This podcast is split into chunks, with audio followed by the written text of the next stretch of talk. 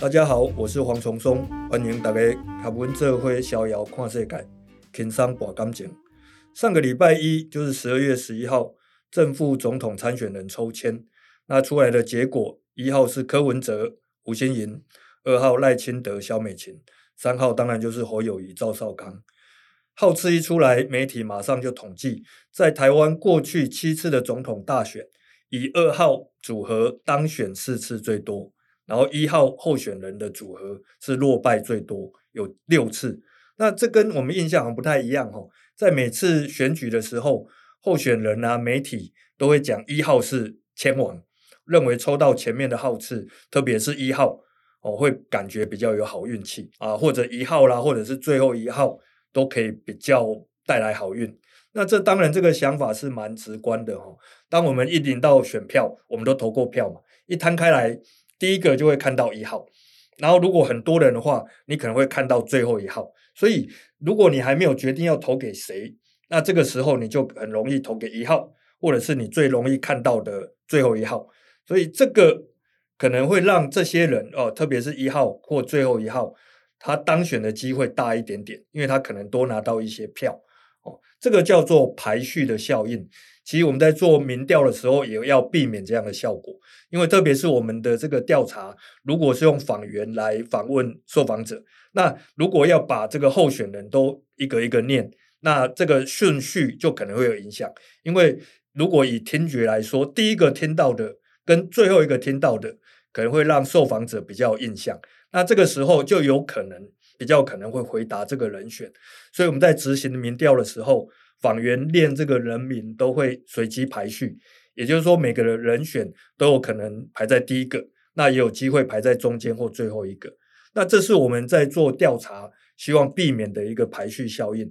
但是有一个政治学者哦，一个年轻的学者王宏恩，他很认真的来研究，他想要了解候选人的号次到底会不会影响当选的几率，所以他拿了二零零二年县市议员选举。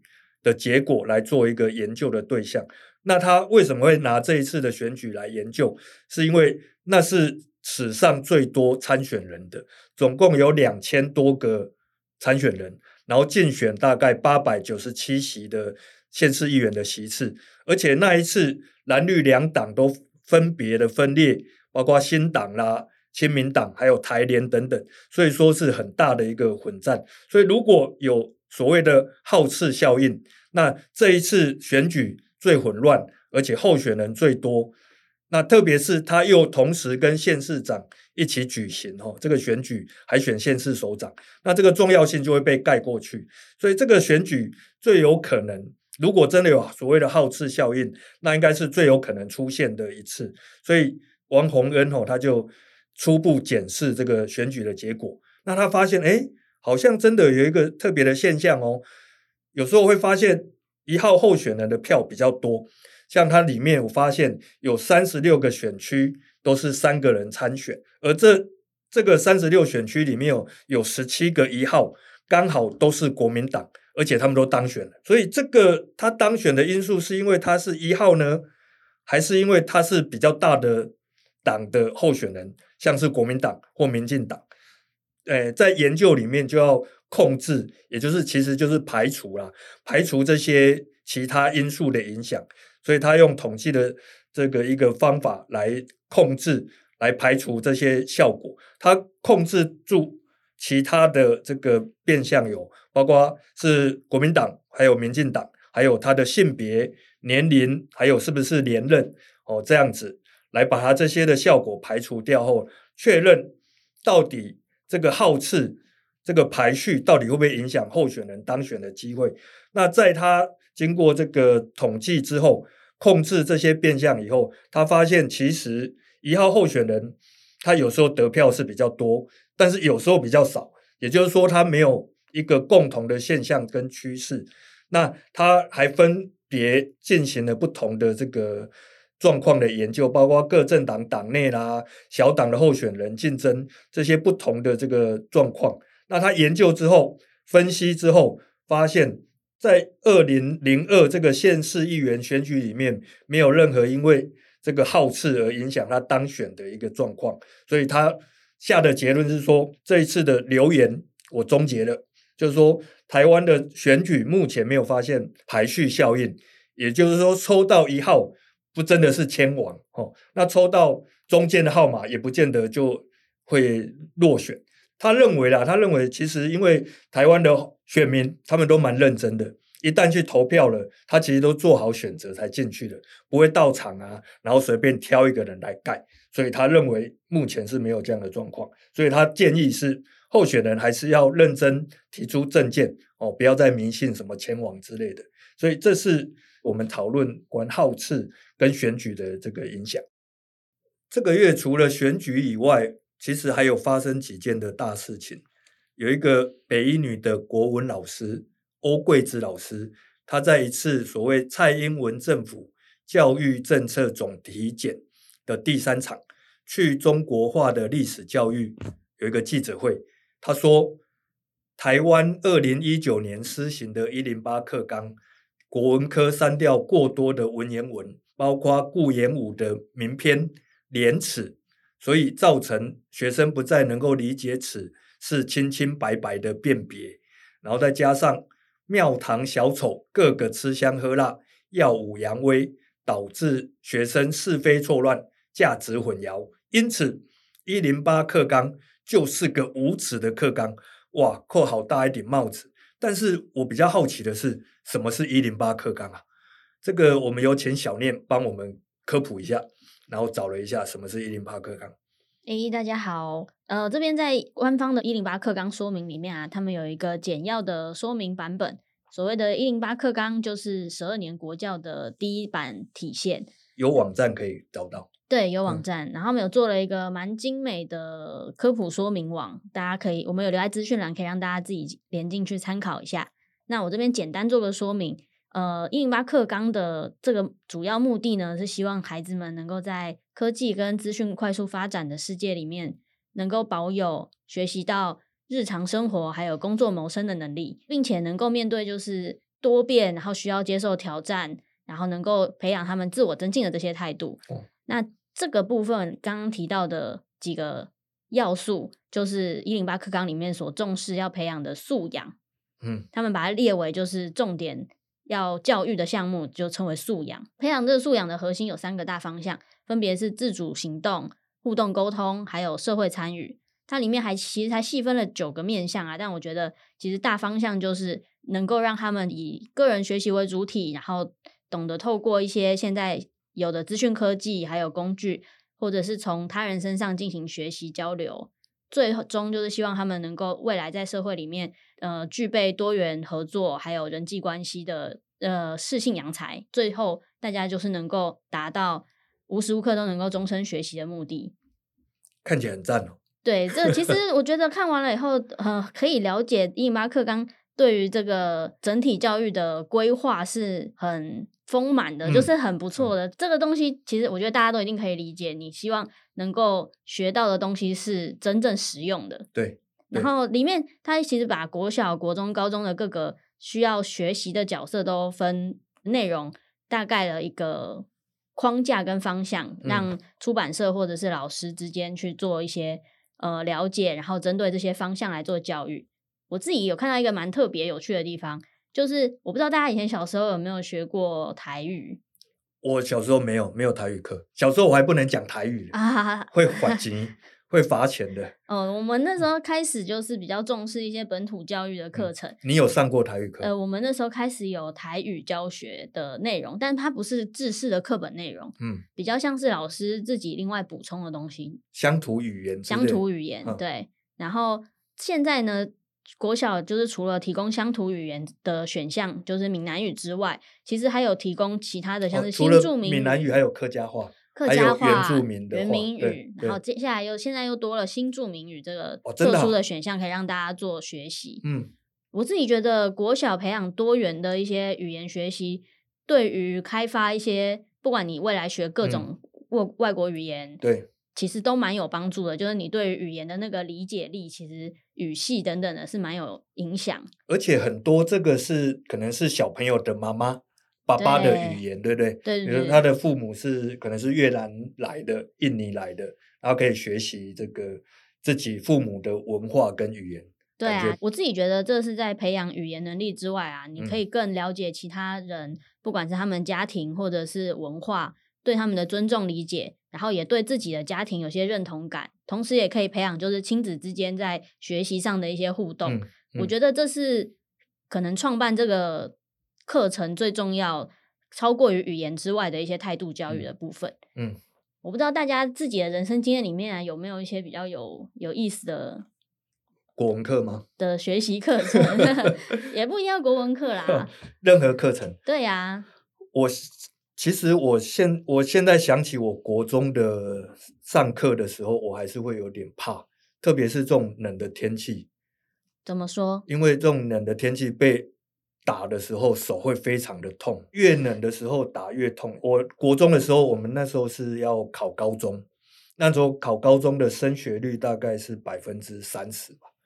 就是只有百分之三十人可以上高中，oh. 所以老师是用很大的，每天都逼我们考试，然后就挨打，考试挨打。所以我的国中基本上我不觉得我在学习，我每天都是在考试。但我不晓得到了你们这一代状况是不是一样？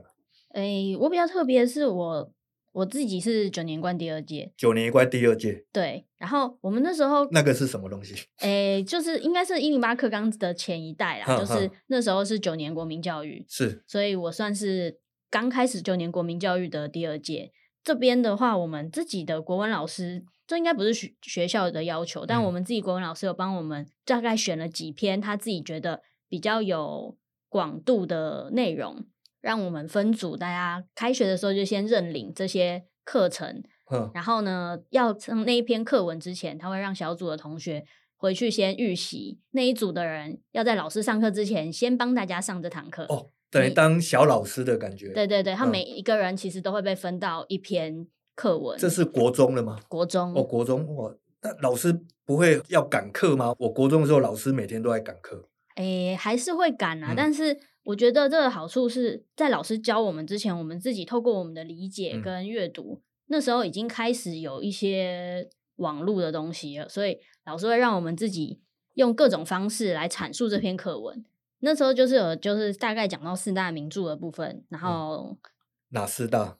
四大名著就是山水西经《三国演义》。然后《水浒传》，《水浒传》，然后呃，《西游记》，《西游记》，然后跟《金瓶梅》。哦，还有《金瓶梅》。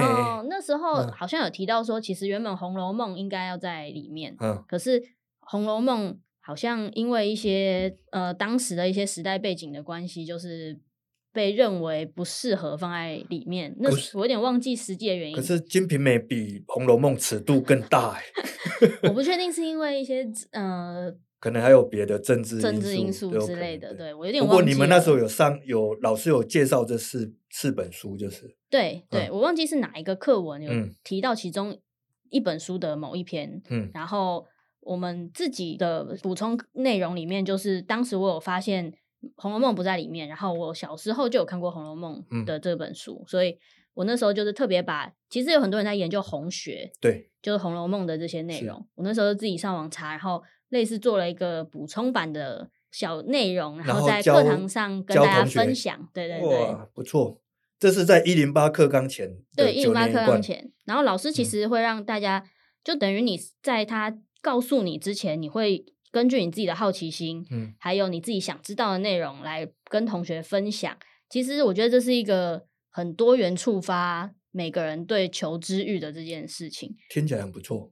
对，我自己现在回想起来，觉得这个是一个蛮有趣的教学方式。嗯、虽然老师要花很多时间，他几乎要花掉一两节的课，就是让大家先报告这个预习，嗯、然后他接下来才要开始赶课。可是确实就是会听到同学们不同的看法跟观点。有一些同学他们是会组成小组，有一些课文比较有趣，他们会用演的，嗯，就把它变成台词，然后直接用演的方式让大家话剧这样子。对对对，嗯、先。预习了这个课，这也是一种方式，嗯哼，就让课程变得比较有趣。嗯，所以小念刚才分享是你在国中的时候遇到的一个好的老师给你的感觉。对，就是我觉得比较特殊的课程内容，在正式的，就是学科上，不是一般的什么音乐啊、美术这种比较活性的课程，反而是国文课的时候，我们有一个蛮有趣的教学方式，是我印象很深的。但这不是一零八课纲啊。对，我只是想分享一下我的。以前的那个，所以呃，我自己有看了一下一零八课纲啊，他们在国高中的这一块，就是除了呃，他们写的其实我觉得跟以前九年贯有一点点像诶、欸，就是它主要还是着重在学科的深化，然后对，就是深化的深是深入，深入加深加广，嗯、是。因为其实国小学的东西还是非常基础嘛，嗯，所以。呃，在很多的认识上面，你还是要再继续进修，才能够知道更多的资讯。嗯，他们这次强调的是要更善用科技跟媒体，还有跨领域的整合，来培养就是学生的算是更多元的发展。我有一个问题，他们现在的课本都跟我那个时候一样，都是教育部发的嘛？每个学校都用一样的教材？哦，不是，已经不是了。对，嗯，哎，其实从九年一贯开始就不是国立编译馆了。嗯，我那时候对每一本课本上面都下面写了国立编译。嗯，就是我觉得。我们那时候已经不是完全政府这边发下来的教材，所以其实那时候已经是科教科书百家争鸣的时代了。所以老师可以选不同的教科书。各呃各个学校应该是老师会在事前先讨论，他们觉得哪一家更适合我们学校的风格，或者是老师教学的的属性。了解，所以不去。可能不是每个老师选一种，而是一个学校的老师可以一起选同一种的教科书来用。对，就是同一个年级还是会用同一本课本。一零八课纲更是就是自由化，除了学校会选教材之外，老师可以自己再加入他自己编的教材，或者是他认为重要的内容，然后在课程可以补充嘛？对，然后在课程的编排上，好像又更加留了一些不是。完全的，我们所谓的国英数这种课程，嗯，还有一些留白课程或是选修课程，你可以在那个课决定比较想要加深对于国文这一块，或是对于英语这一块，就是更深的了解，你可以自己去选课，就有点像大学的通识，对，哦，有点那种感觉的，对，啊，所以就会变成学生的自由度很高，然后开了更多的课，不是只是专门的国文、英文、数学。嗯它可能更整合，像是自然科学的应用、实验课等等的，就是它不是很单纯的一个项目，它可能很复合，也有可能是像翻译，你可能要国文、英文都很好，或者是你对这两个语言都很有兴趣。哎，听起来很酷哎。对，就是它的多元性和整合性变得更强。嗯，这就是他们那个素养的核心三大方向里面的自主行动嘛，吼。对，就他可以自己决定自己有兴趣的科目，然后去更深入的去了解、去研读这样子。对，就是他希望让大家可以及早发现自己的一些兴趣，然后一些未来想要走的方向，或是真正想要探索的学习领域。国中就可以做这样的事情。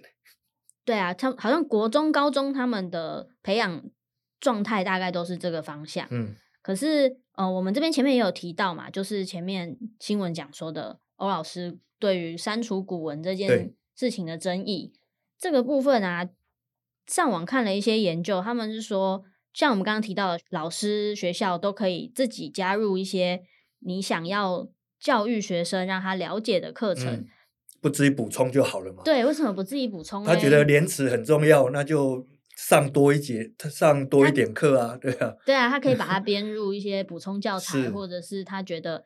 这个部分的重要性在哪里？可以引导学生去有更多的想法，嗯、或者是表达，其实还是可以达到他想要让学生理解什么是礼义廉耻这一块的重要性，或者甚至是古文在撰写上的一些呃美好的地方。对，我这边有看到，他们其实之所以会被这么多争议的部分啊，嗯、我觉得还是考试制度的关系。哦，是考试制度？怎么说？就像我们刚刚说的，有很多的课。嗯都被挪去一些比较选修型的课程，听起来课程对，听起来是很棒，学生有更多的时间去探索自己。嗯、但是其实最终考试升学还是一个很重要的事情。就是教的是一回事，或者是课纲的理想是一回事，但是一旦要考高中、要考大学了，那这个题目又会是另外一回事。对，如果老师要命，就是他要自己补充的话，可以。嗯、可是相对的，他会出现在考题的可能性，基本上是对，基本上不大，或是没有。嗯嗯。那老师们在有限的时间里面，他要额外再补充他自己想讲的东西，那等于正课的时间又更少了。嗯哼。当然，老师我相信也有一些学校或是家长的压力，就是要把小孩的成绩顾好，小孩就是要拿高分。那如果他教了他自己想教的，导致学生最后有可能成绩或者是正课没有学完，嗯，或者很赶，那这样子是另外一种浪费时间的方式。所以他会希望的是教育部能够把这个东西回归到课本上，嗯哼，就是如果是表定一定要在课本上的东西，他可以不用拉出额外的时间来补充，他就是本来就要讲这个，那也会考。欧老师的想法是希望政府做这样的事情，就他希望不要删除这篇文的原因，有可能是在这个方向。嗯嗯、不过讲到考试，我觉得虽然我们一零八课纲好像有一些理想，但我看到的现象蛮多，国中生也是压力很大。我有一个朋友的小孩是国三，嗯啊，我发觉他每天都要回到家，大概都十点了，他补全科。哇，全科的意思我不知道，就是大概是每一科都上吧。对，国英数理、理化、自然、历、哎、社会都上。对，所以每天都十点才能到家。那严格说，写完功课、吃完饭，大概就是十二点的事情。呃，就说现在的学生的升学压力，好像跟我国中是一样的事。你国中也上到十点吗？没哦，我国中应该是考试考到十点。考到九点吧，我会留在学校一直考。我每天都要考八九节的课，很少上课，但但是每一堂课都在考试。当然有例外，像我们家儿子就不一样。你们家儿子怎么？我儿我儿子是国二的学生啊，他应该就是一也是一零八课纲。我问他他的体育课啦、音乐课啦、美术课啊有没有认真在上，就说诶他们是真的都在上，没有跟我以前一样被借去上数学。而且他还要上家政课，嗯、就是他要缝扣子，嗯，然后做松饼，哦，而且他也乐在其中的感觉。然后还有班会，听说他们的班会还蛮好玩的，哦、就是说老师会真的让他们很认真的讨论，比如说校哎班服，他们到现在班服还没做出来，那都不是国二了吗？对，都国二了。那因为大家都没有没有个结论嘛。就是吵闹不休，老师也没有介入，就说：“诶，老师真的给他们这个互动沟通的机会，嗯、虽然结果好像不尽理想，嗯、不过我觉得这个是一个学习，就是说一群人，然后要一起要决定一个事情。那我听到我儿子这样的过程，我觉得诶，那比我以前是好一点。然后回到讲说给他的升学压力，因为我们家是。”不太管小孩的功课，嗯，就说不管功课，不是说就不管成绩了，只要他有去上学，然后每天把作业做完，然后不要接到老师打来电话说在学校又怎样顽皮这样子，那我们就觉得是 OK 的。那他周末或者是平常时间要跟朋友出去打球啦，就是他还是愿意跟同学一起出门，跟啊有机会跟别的同学一起出去玩。那我觉得这样，我对他的期望他已经达到了。那他成绩成绩就一般般啦、啊，就中上吧。中上。但是我看到他，就说他的，比如说我觉得重要的数学啦，哦，国语啊，英文都大概在平均左右或者平均以上，我觉得这样我就可以接受了。他、嗯、就是这个课纲或是老师要他学的东西，他有学到，我觉得这就是这这这就 OK 了。嗯哼，那这样子听起来。好像想要考试的人就得需要另外自己去补习，在补习班里面才能学到专门对付考试的东西。然后又你儿子在学校上课就是这么 开开心心，然后并且就是学老师补充的教材或者是选择的教材。那这样子，嗯，他在那里的成绩真的能是考试时候的成绩吗？你问的这个问题，我觉得我很有感触，因为我会担心呢、欸。嗯，就。比如说，我看到我的朋友的小孩很认真在补习，那也许补习就能够让他在考试的时候多一点技巧，或者他老师会给他一些解题的方法，他可以在考试考得比较好，他就比较有机会考取比较好的高中嘛。但我的小孩没有，那我会担心有朝一日他如果回过头来说：“爸爸，你那时候为什么不逼我紧一点，能够让我就可以让我现在有机会去念比较好的高中，将来就比较有机会念好的大学，就更有机会来做比较好的职业。”我真的会担心他如果有朝一日，我现在让他开开心心的过，但是他忽然回头说：“我的人生你把我弄糟了。”现在有一个我有个问题就是，嗯、呃。真的升升上好的高中，就代表着你会升上好的大学，或是找到好的工作吗？对啊，这好像不是等号的一个状态。没错，但是照比例感觉好像会比较好一点嘛。对啊，所以这也是一零八课纲面临到的一个难关，就是大家其实还是会一直陷在这个比例上的想法。你会觉得我们刚刚前面说的有好的高中，你就比较有机会进到好的大学。当然，我相信读书风气可能会是一个影响。嗯，相对比较前几志愿的学校，或许他们的自律性本来就很高。嗯，学生本来就优秀嘛。呃，他对他可能 他擅长考试，有可能擅长考试。啊、考试对啊对，他未必懂得比别的孩子多一点，但是他在解题上面也许是比较有经验的。我当然我，我我其实对孩子期许是，如果他可以就近我们地区的高中就读，我觉得就 OK 了。但是。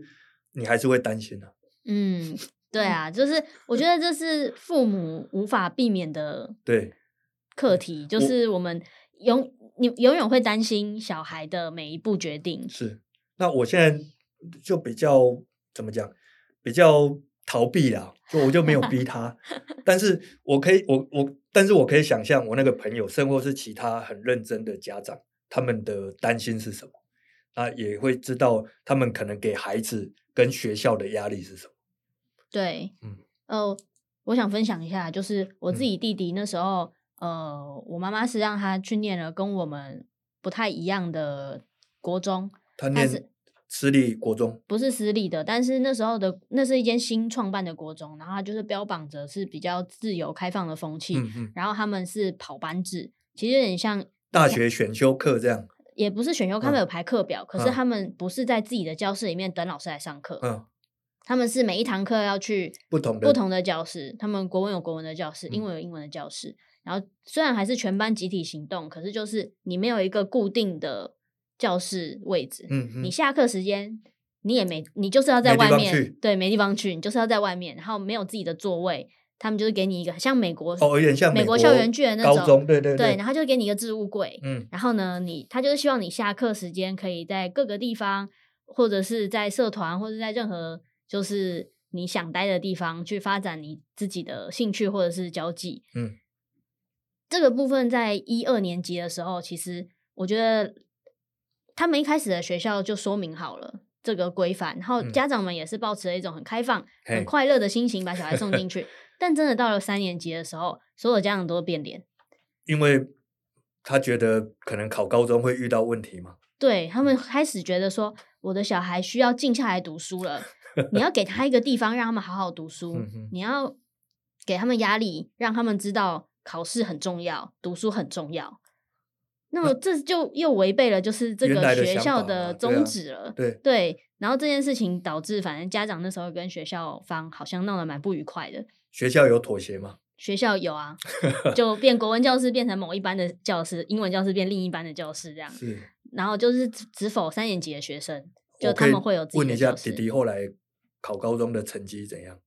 我觉得还行啊，还不错啊，嗯，就是他自己本身其实对自己的学习能力蛮了解的，因为他就是很明确的理科生。嗯嗯，他从很小他就知道他自己的志向就是要就是数理很好，然后。语文比较比较弱这样子，嗯嗯嗯，所以他就是我们就是我们家里的人都知道，所以对他的理科文科比较没有那么要求啦，就是会希望他能够到基本水准，就是门槛均标就可以了。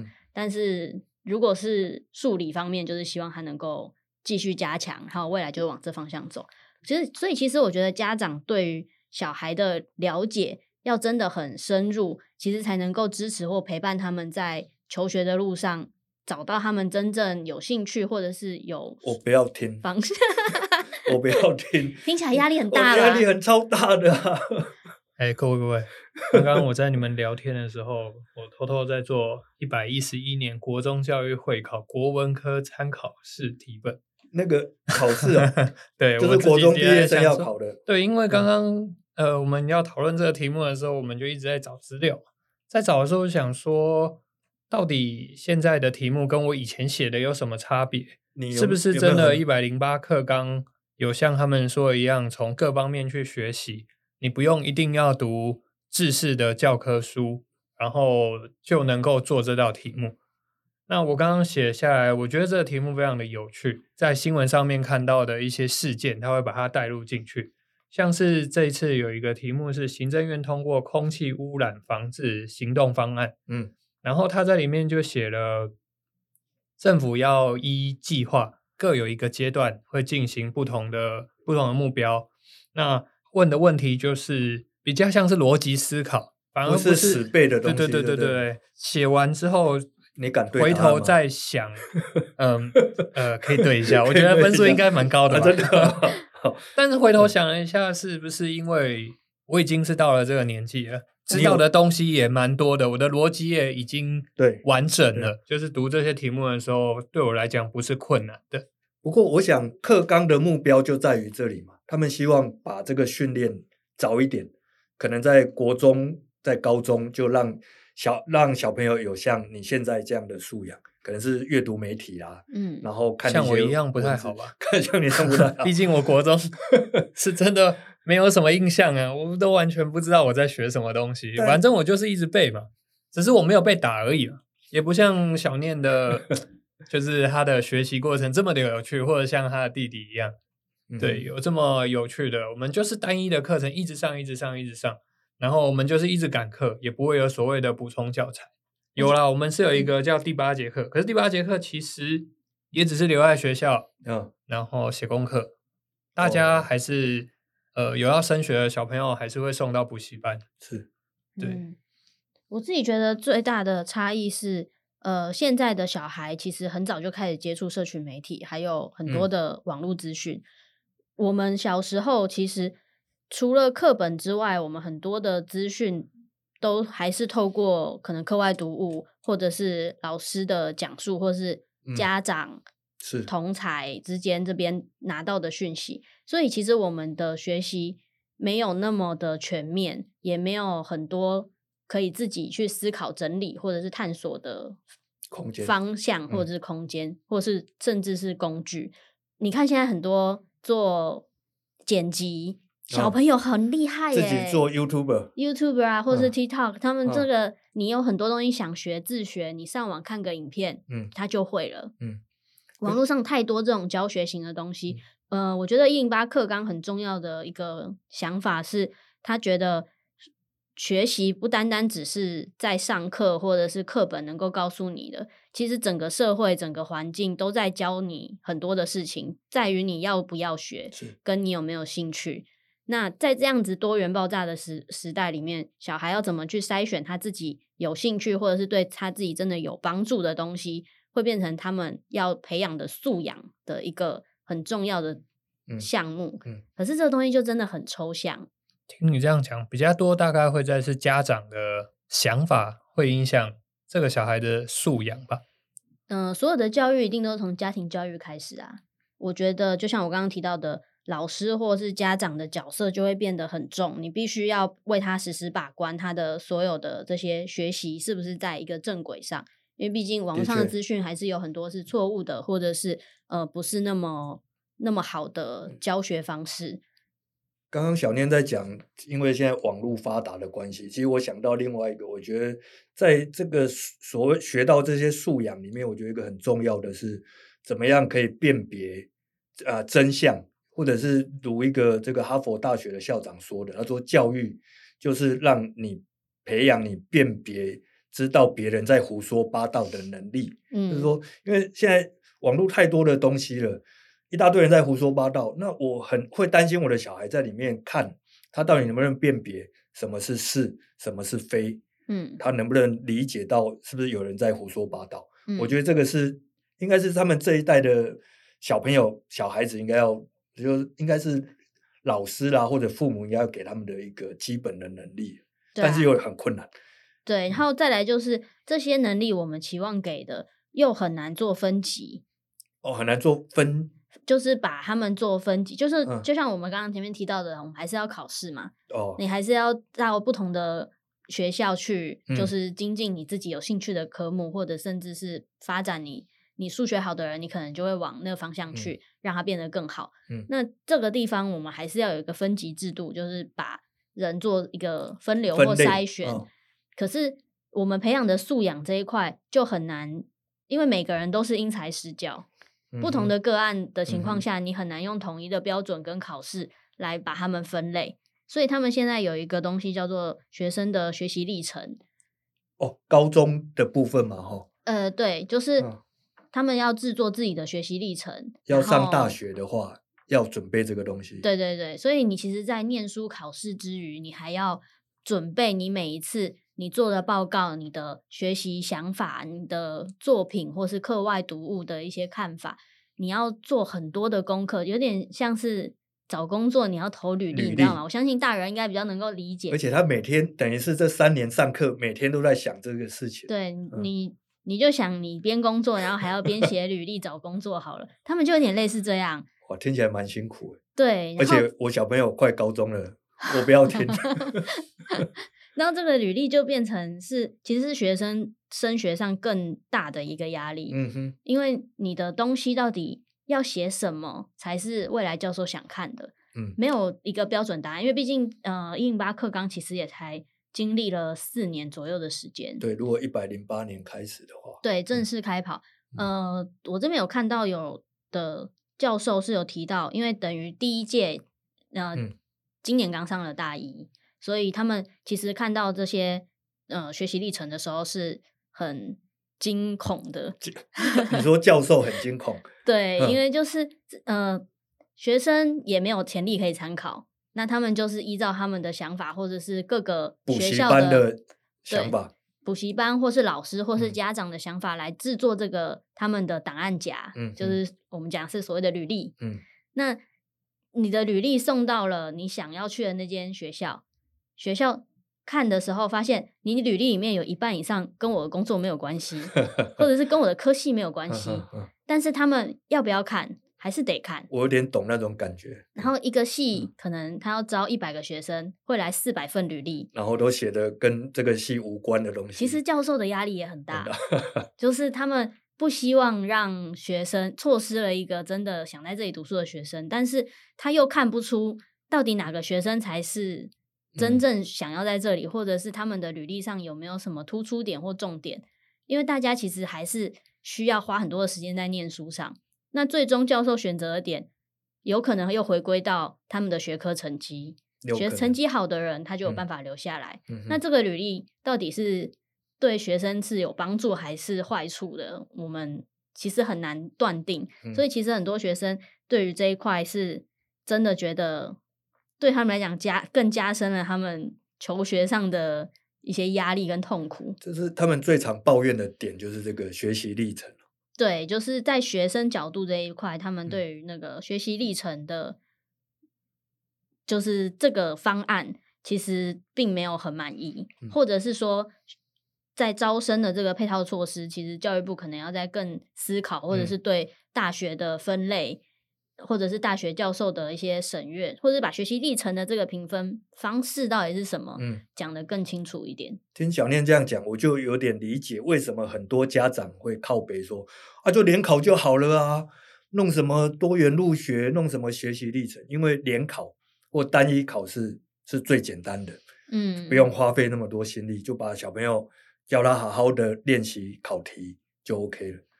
对啊，这这是很简单的二分法，但是就是我们也会担心有真的不是擅长考试的人，嗯，所以其实教育这个东西真的很难。嗯，我们挑了一个很难的题目来讲，但换个角度来讲，嗯、既然现在资讯爆炸的时代，大家想要学什么都可以自己学，嗯、那恢复成联考制度，不管考到好的学校或坏的学校。小朋友或者是大学生或高中生，他们可以自己找他们自己要学的，这不就是一百零八课纲在推的事情吗？可是学历还是一个社会上很重要的参考依据。你如果嗯、呃，你当然可以自学，但是我假设啦，就是我最终只有高中毕业，我靠自学学会了剪辑，可是我找工作的时候有可能会四处碰壁，因为我没有大学学历。那这样子课纲好像就已经不是重点，重点还是这个社会对于升学主义的观念，如果没有办法改变的话，我们还是会一直陷入在这个难解的回圈之中吧。嗯，的确如此。对啊，我觉得教育改革还是就是需要整个社会一起来共同努力，然后大家都能够敞开心胸，把成就是把成绩这个数字化的东西摆在一边，要看这个人展现的一些个人特质或魅力。或者是他的长才，让他在这个社会上可以立足，我觉得还是比较重要的。我同意，但是我越来越担心了，眉头深锁。没关系啊，我跟你讲，哎、欸，你们真的一定要写一下这个考卷。我觉得这个考卷蛮有，通常都是不考试了以后才会想要写考卷。